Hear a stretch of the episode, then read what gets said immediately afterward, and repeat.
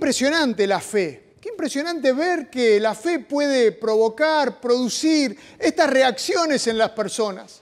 ¿Cómo puede ser? Uno se pregunta, ¿cómo puede ser que haya personas que dejaron todo por la fe, por algo que no se ve? Y yo pensaba en, Jesús y sus discípulos. Jesús eh, transmitió a sus discípulos las buenas nuevas, el Evangelio el Evangelio de salvación, la buena noticia de salvación de las personas, que esa era su propuesta para las personas, que vayan a Él para salvación. Ahora, Jesús se va y deja a sus discípulos con el encargo de llevar esta buena noticia a todos, llevar la buena noticia del Evangelio, de la salvación a todas las personas. Y entonces los discípulos empiezan a predicar, empiezan a contarle a otros que hay salvación en Jesús, empiezan a contarle a otras personas que poniendo la fe en Jesús, poniendo la confianza en Jesús, iban a recibir salvación para sus vidas. Todos los discípulos hicieron eh, este trabajo, llevaron el Evangelio, vivieron el Evangelio y llevaron el Evangelio a los que estaban alrededor. Y por hacer esto, por predicar el Evangelio, por contar la buena noticia, fueron perseguidos. Todos los discípulos fueron perseguidos por el Evangelio, por su fe en Jesús y por transmitir esa fe a otras personas. ¿Por qué? ¿Por qué lo hicieron? Porque a pesar de la persecución, ellos siguieron transmitiendo la buena noticia, ellos siguieron hablando de Jesús. Y todos estos discípulos dieron la vida por esta fe que tenían. Los discípulos de Jesús, todos ellos murieron por su fe. Salvo Juan, que estuvo encarcelado, los demás fueron todos martirizados por su fe en Jesús. Ahora, de estos apóstoles, de los discípulos de Jesús, dos llegaron hasta Armenia.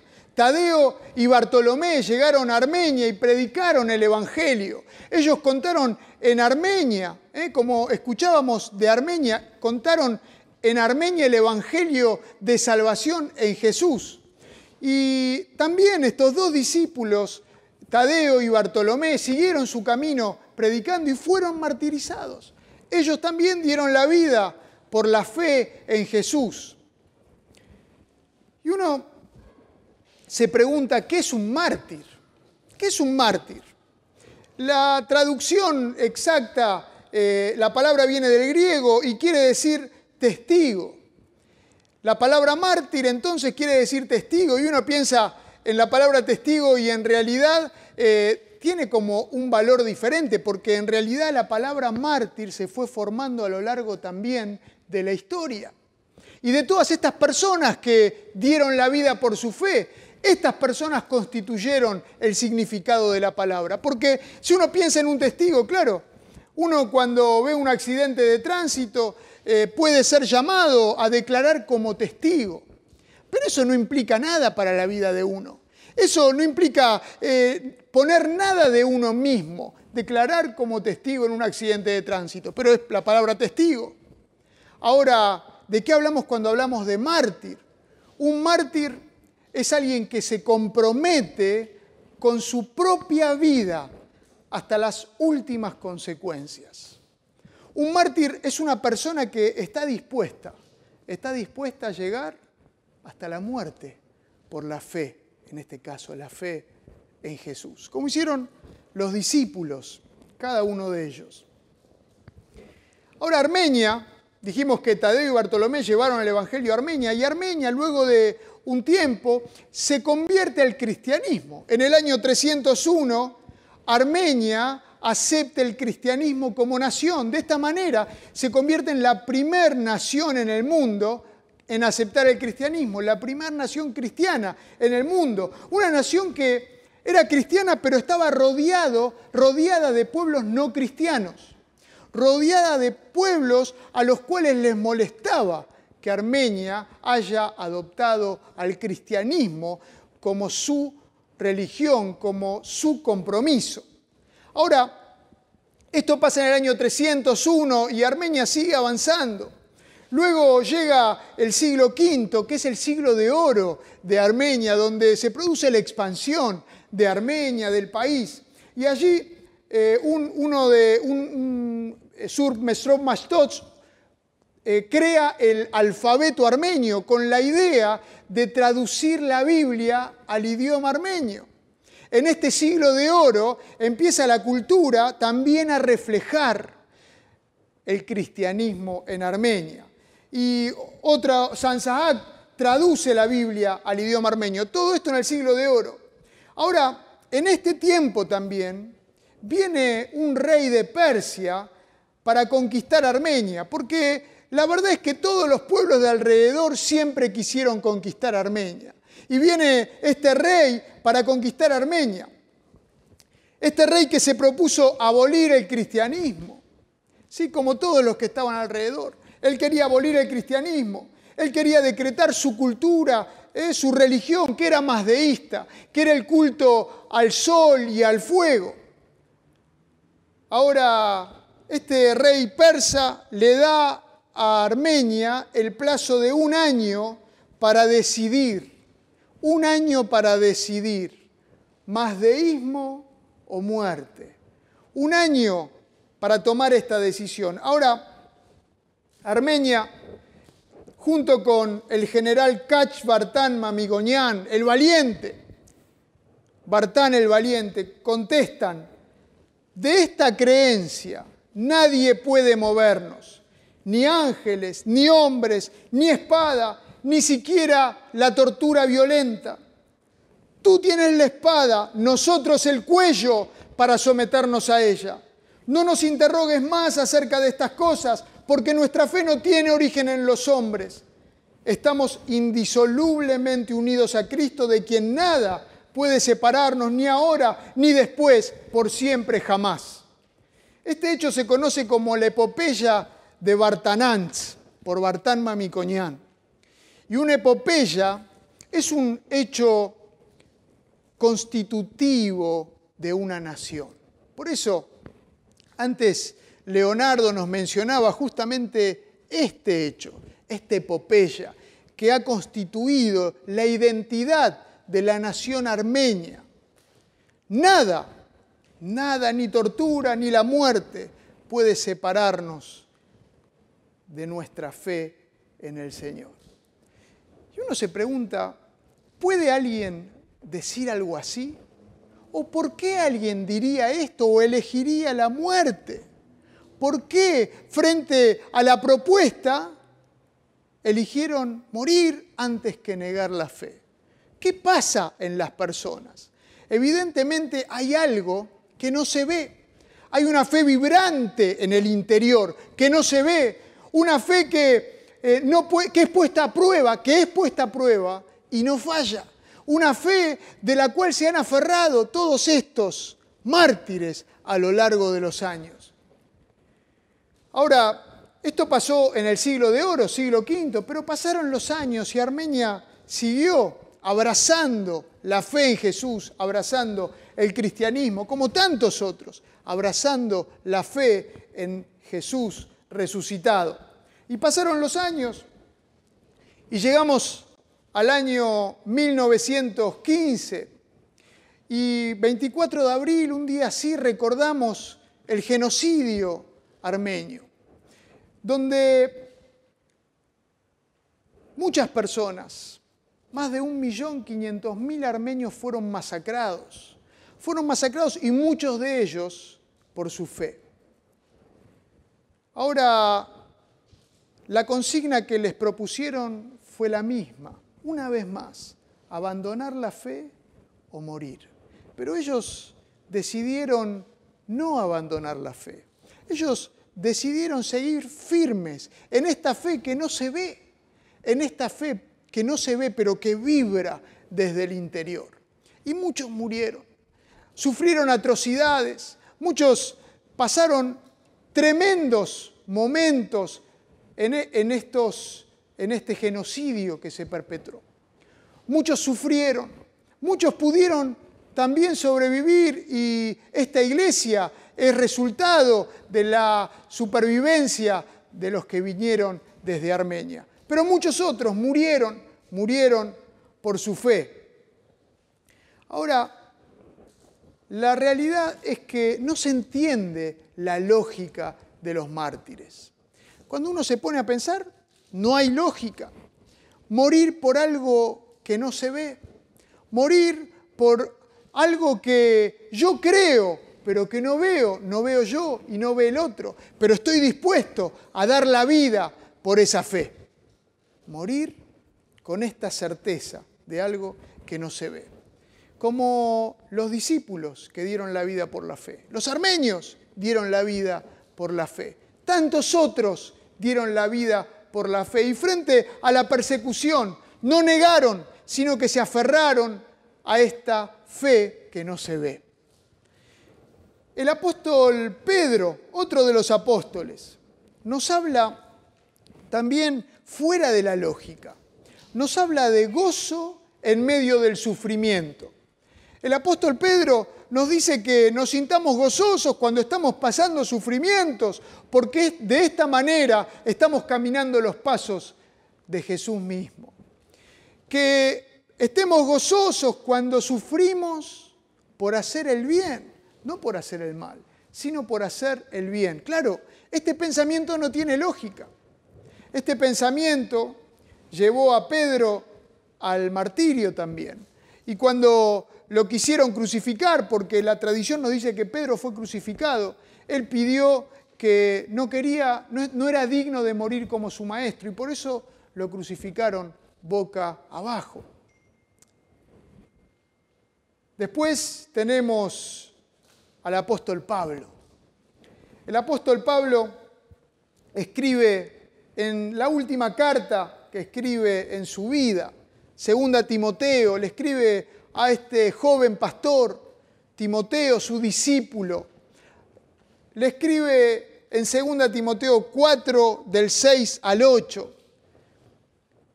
Porque yo, dice Pablo, yo ya estoy para ser sacrificado y el tiempo de mi partida está cercano. He peleado la buena batalla, he acabado la carrera, he guardado la fe. Pablo está encarcelado en Roma cuando escribe a Timoteo, cuando escribe esta carta. Ya es el último tiempo de su vida y él dice, estoy para ser sacrificado. Ya estaba listo, ya sabía que venía la muerte, pero él dice, estoy para ser sacrificado. Luego de 30 años de ministerio, Pablo va a ser sacrificado en sacrificio a Dios. De alguna manera lo pone de esta forma. Es, no es que yo voy a morir, sino que voy a ser derramado en sacrificio a Dios. Mi vida va a ser derramada en sacrificio a Dios. Y luego de 30 años de haber sido, como él mismo dice en Romanos capítulo 12, un sacrificio vivo, fue en todo su ministerio un sacrificio a Dios, un sacrificio vivo, sirviendo a Dios ¿eh? por esta fe, sirviéndolo con su trabajo, sirviéndolo con todas sus fuerzas, sirviendo a Dios con todo lo que tenía durante todos estos años. Y en este momento, en el momento final, está para ser sacrificado. El sacrificio final él mismo había dicho allí en Filipenses 1, para mí el vivir es Cristo, es dar mi vida en sacrificio vivo, vivir es Cristo, y el morir es ganancia, porque quiero estar con mi Señor. Y sigue diciendo que el tiempo de mi partida está cercano. Y acá lo que dice, estas palabras que usa Pablo, nos hacen pensar en liberarse de cadenas en alguien que se libera del yugo, un animal que se libera del yugo que lo tiene eh, oprimido, o en un barco que levanta sus anclas y zarpa de la costa, zarpa a nuevos mares. Y entonces, pensando en que este tiempo de la partida está cercano, él recuerda, el apóstol Pablo recuerda, he peleado, dice, he peleado la buena batalla. la grandiosa batalla, podríamos traducir este texto. Y acá uno se pregunta, un observador eh, que no cree en Dios, mira la vida del apóstol Pablo y en realidad se pregunta si fue una vida o una batalla grandiosa. Porque podemos decir que desde que Pablo conoció a Jesús, su vida cambió totalmente, pero fue a un observador no cristiano, a alguien que mira de afuera, la verdad podría decir él que su vida fue un fracaso. Pablo era fariseo, hebreo de hebreos, era respetado por todos y de repente, a partir de su conversión, empieza el desprecio, la humillación, empiezan los latigazos, el ser menospreciado, el ser desechado. Todo esto sufre Pablo en su ministerio durante estos 30 años. La buena batalla, le dice Pablo, claro, por la fe. Esta batalla grandiosa, dice Pablo, por la fe, porque a los ojos naturales no se ve, no se ve lo grandioso de la batalla. He peleado la buena batalla. He acabado la carrera. Y pareciera una carrera de obstáculos la que Pablo tuvo que vivir, saltando obstáculos, pero siempre mirando a la meta. Como él mismo decía, prosigo a la meta para alcanzar el premio que Jesús va a darme. Pablo tenía en claro a dónde iba. De hecho, cuando Pablo se despide de los ancianos de Éfeso, y esta iglesia que pastoreaba Timoteo en este tiempo es la iglesia de Éfeso justamente. Y cuando Pablo unos años atrás se despide de ellos diciéndoles que ya no los voy a volver a ver, y se, con lágrimas se despiden, Pablo les dice, allá en Hechos 20, versículo 24, a los ancianos de, de Éfeso, pero de ninguna cosa hago caso, sé que voy a tener persecución, viene diciendo, pero de ninguna cosa hago caso, ni estimo preciosa mi vida para mí mismo, con tal que acabe mi carrera con gozo y el ministerio que recibí del Señor Jesús para dar testimonio del Evangelio, de la gracia de Dios. Él estaba en su carrera, sabía cuál era su meta, contar del Evangelio de Jesús. Y acá en este tiempo, encarcelado en Roma, llega a decir, terminé la carrera, llegué, llegué hasta la meta, cumplí el ministerio que me fue encomendado. Finalmente, he guardado la fe. Pablo dice, he guardado la fe. ¿Qué quiere decir? Bueno, por un lado, Pablo está diciendo, fui fiel, fui fiel al Señor durante estos años de ministerio. Permanecí fiel a lo largo del tiempo. También Pablo está diciendo que él fue fiel a la enseñanza, al depósito de la fe que había recibido. Él no trastocó el mensaje para hacerlo más liviano de acuerdo a sus conveniencias. Él vivió el Evangelio sin importar las consecuencias, sin importar a dónde lo llevaba el vivir el Evangelio. Él guardó el depósito de la fe, los principios cristianos. Pero también he guardado la fe es que Él siguió confiando y sigue confiando siempre en el Señor. Sigue confiando en que el Señor es el que lo sostiene, el que lo guarda y el que lo premia. Pablo puso y sigue poniendo la confianza, aún en este tiempo, encarcelado, solo, sigue poniendo la confianza en el Señor. Pablo, por esta fe, fue martirizado también, otro de los mártires de la fe. A Pablo lo decapitaron allí en Roma. Así terminó este tiempo, decapitado. ¿Y qué pasa con nosotros, porque los mártires, la voz de los mártires nos está hablando, nos está gritando y nos está desafiando. ¿Qué pasa con nosotros? Dice en Hebreos capítulo 12, por tanto también nosotros que estamos rodeados de una multitud tan grande de testigos, despojémonos del lastre que nos estorba, en especial del pecado, y corramos con perseverancia la carrera que tenemos por delante. Teniendo alrededor nuestro tan grande nube de testigos, de mártires, porque testigos es mártires, esta voz de los mártires que nos está hablando y nos está desafiando una y otra vez. La fiesta de los mártires es nuestra responsabilidad hoy, de todos los mártires por la fe en Jesús, es nuestra responsabilidad. Ellos no negaron la fe, pero la fe no se hereda. Nosotros no heredamos la fe, tenemos que tener nuestra propia fe. Ahora, ellos fueron fieles, pero la fidelidad tampoco se hereda. Ellos nos enseñaron, ellos fueron ejemplos a seguir, sí, claro, ejemplos para nosotros, pero hoy nos toca a nosotros. Así como Pablo le está hablando a Timoteo para pasarle la antorcha, la voz de todos los mártires nos habla hoy a nosotros para que podamos decidir también honrar la fe, ser fieles a Jesús en cualquier circunstancia, en cualquier circunstancia que nos toque vivir. Esta iglesia es verdad que está cimentada en la fe inquebrantable de los mártires. Es así, pero a veces ser segunda y tercera generación se vuelve difícil.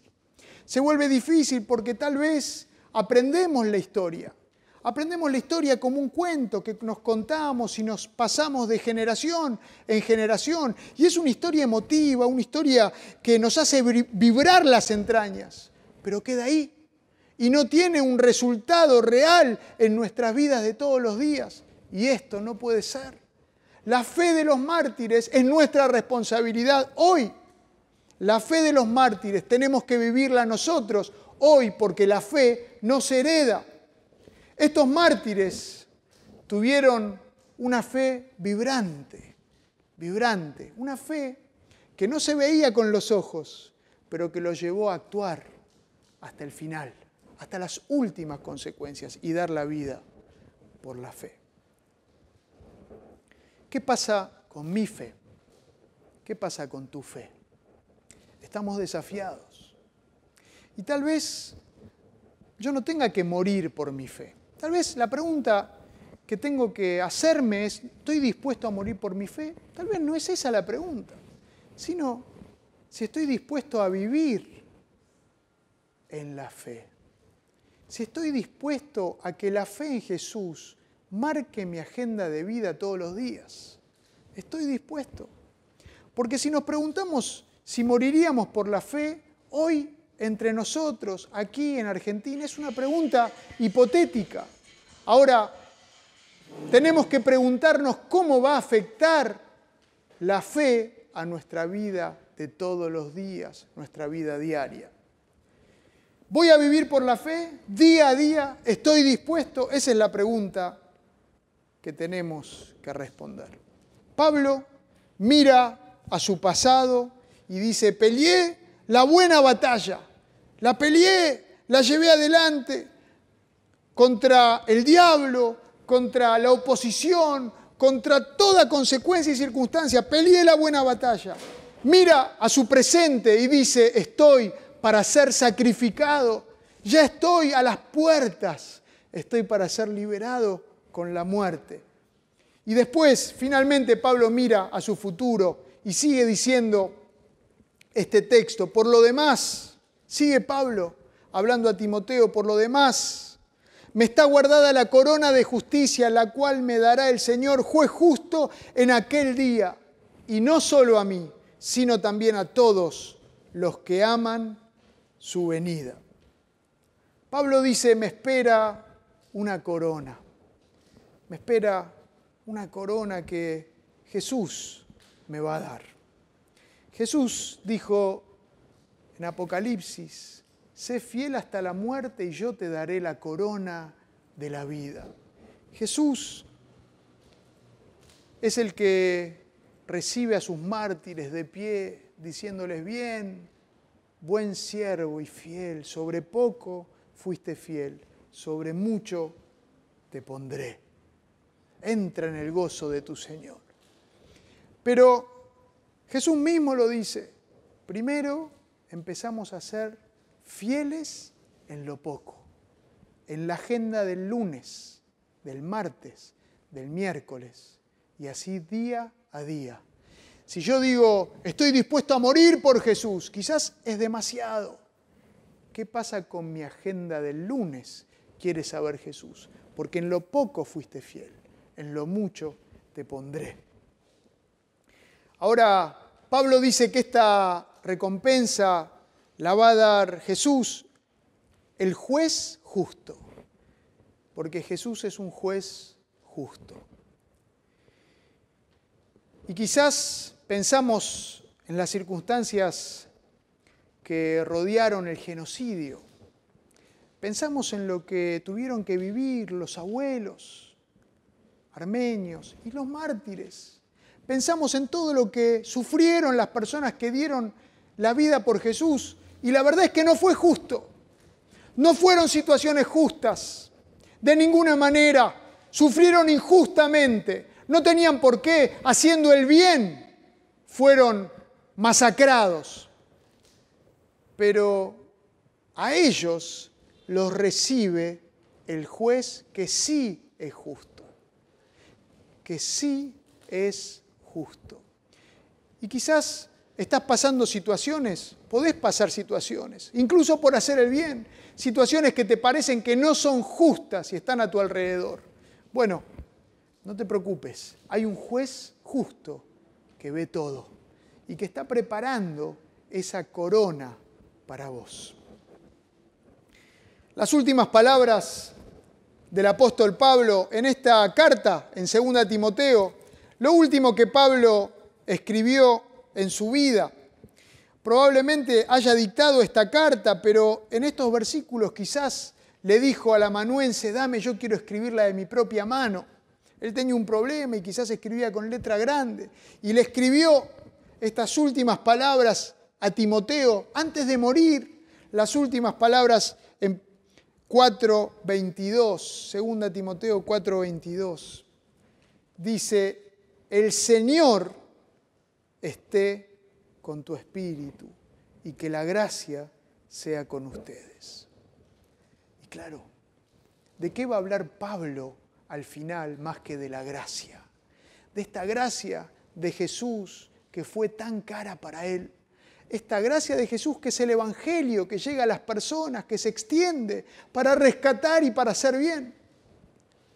Y por otro lado, de la presencia de Jesús porque Jesús está con nosotros. Esto es lo que le dice Pablo a Timoteo. Jesús está con vos, Jesús está con nosotros, todos los días, hasta el final de los tiempos, en los momentos más difíciles. Jesús está con nosotros, nunca nos deja, nos sostiene, aún en momentos que son incomprensibles, como ir al martirio. Una fe vibrante, una fe vibrante es la que vivieron los mártires y es la que nos interpela hoy a cada uno de nosotros. La fe, y nos dice primera Juan que esta es la victoria que vence al mundo, nuestra fe. Nuestra fe es lo que vence al mundo, no importa las circunstancias que haya alrededor, aún las más difíciles como el martirio, la fe es la victoria que vence al mundo. Porque cuando ya no queda nada más, cuando ya no queda nada más, como la experiencia de los mártires, queda la fe.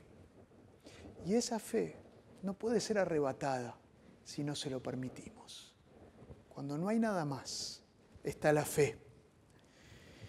Y si tu fe está en el lugar correcto, si tu fe está puesta en Jesús, no hay nada en esta vida, ninguna circunstancia, ni la más dramática circunstancia, no hay nada, ni la muerte, nada puede separarnos, nada puede separarnos de este maravilloso amor de Dios. Si tu fe está puesta en el lugar correcto, porque la victoria que vence al mundo es nuestra fe.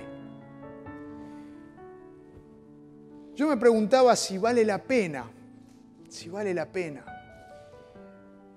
Tenemos el ejemplo de personas, los mártires, que dieron todo por la fe en Jesús, que se movieron como viendo al invisible, viendo lo que no se ve. Vieron porque creyeron en Él y vieron su mano acompañándolos y sosteniéndolos. Y después se habrán encontrado con Jesús para recibir esta corona que Él tiene preparada para cada uno de los que permanecen en Él. Así que es para pensarlo un gran desafío para los que ya creemos, para que esa fe se haga real en nuestra agenda de todos los días. Y para los que no creen, les hace pensar cómo puede ser que alguien esté dispuesto a llegar tan lejos. Bueno, es porque es Jesús y tiene algo que darte a vos. Quiere llegar a tu vida, cambiarla y darte un propósito para que puedas tener una relación con Él todos los días. Que Dios te bendiga. Déjame terminar orando, orando por vos, orando por nuestra relación con Dios. Déjame orar también por los que están pasando necesidades, por los que están sufriendo, por los enfermos. Los ponemos delante de Dios porque esta es la victoria que vence al mundo, nuestra fe. Y nosotros confiamos en que este Dios maravilloso está atento a lo que nos pasa, porque nos ama. Oramos. Te damos muchas gracias, Señor, gracias. Gracias por el ejemplo de los mártires, porque ellos estuvieron dispuestos a dejar de lado su comodidad, dejar de lado sus posesiones, dejar de lado sus propias vidas por la fe que pusieron, que depositaron en vos, porque te eligieron a vos, Señor. Y esto es algo que no tiene lógica, pero nos interpela y nos muestra que vale la pena tener una relación especial con vos. Esto nos muestra que la fe de ellos fue vibrante, y nos invita a que nuestra fe en vos también sea vibrante. Una fe que tenga que ver con nuestra vida diaria, nuestra vida de todos los días. Señor, ayúdanos a seguir con esta fe, una fe que tiene relevancia en lo que vivimos. Señor, ponemos en tus manos al pueblo armenio Pedimos que lo bendigas, Señor, y que lo sigas levantando como hasta ahora lo sostuviste. Señor, gracias por este ejemplo, estos ejemplos de fe. Y Señor, también hay muchas personas que pasan necesidad, que tienen necesidad de vos en primer lugar.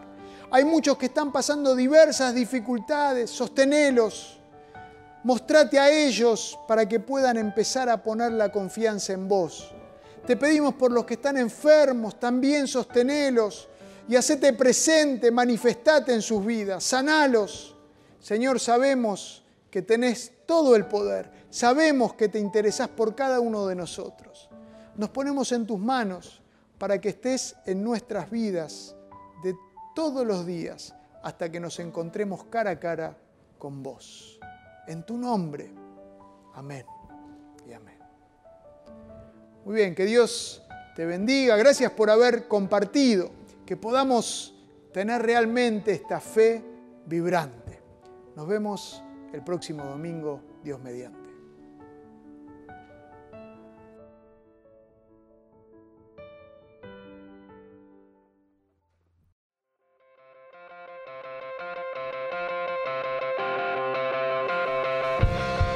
Hay una fuente de la que brota paz, alegría, amor, luz, la luz de Cristo.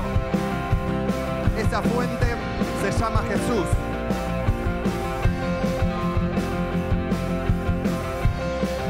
¿Cantamos? Vengo a la fuente de agua viva. Vengo al que da abundancia y paz. Corro, corro a la torre inconmovible corro a la fuente de verdad.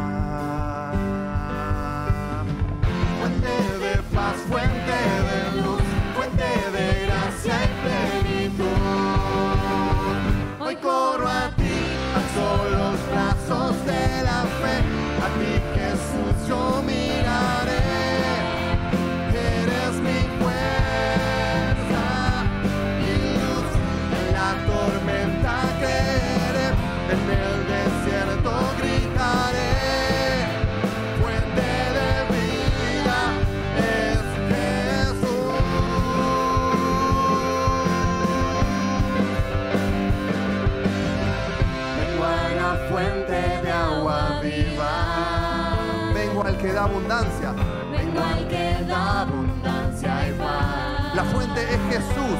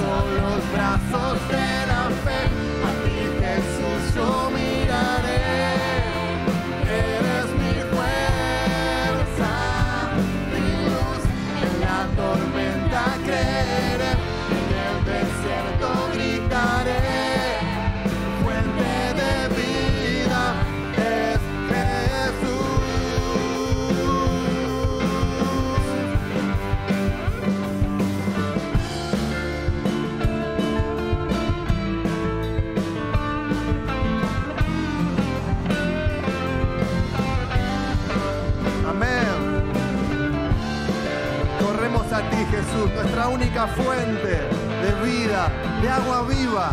Bendecimos tu nombre. Hoy corro a ti, a solos brazos de la fe. A ti Jesús yo miraré. Eres mi fuente.